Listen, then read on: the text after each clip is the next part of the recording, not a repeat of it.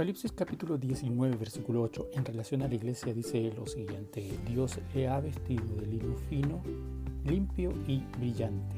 Ese lino fino representa el bien que hace el pueblo de Dios. Mira la siguiente historia. Hazme brillar, le dijo la novia. Él preparó las telas, pasó horas cosiendo, agregó perlas, bordó a mano, importó seda desde el oriente, contrató a 20 personas para trabajar en él y le cobró una fortuna a la bella dama. Los que la conocíamos sabíamos que debajo de aquel excelente vestido había una mujer perversa. Detrás de aquella boda ostentosa no quedaba ni una pizca de amor verdadero. Debajo de los costosos cubiertos se escondía la infidelidad que aquella unión traería a futuro. Sus ojos celestes, su cintura diminuta, sus facciones perfectas y sus medidas de revista nunca cubrieron, cubrieron la fealdad de su interior.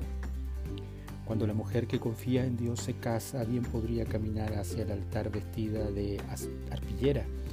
Su belleza va por dentro, pero se refleja en su corazón apacible.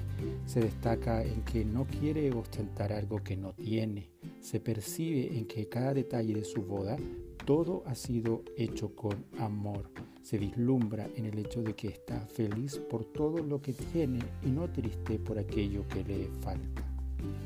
En relación a la iglesia y a esta boda que nos espera, el día que camines hacia el altar procura lucir de un vestido que refleje tu santidad. Preocúpate de tener una sonrisa no fingida que demuestre que confías en Cristo y en su provisión. Preocúpate de que sea la voluntad divina aquella unión y despreocúpate del resto. El único vestido que debería desvelarnos debería ser el de nuestra unión con Cristo. Anhelo que ese vestido sea perfecto en blancura.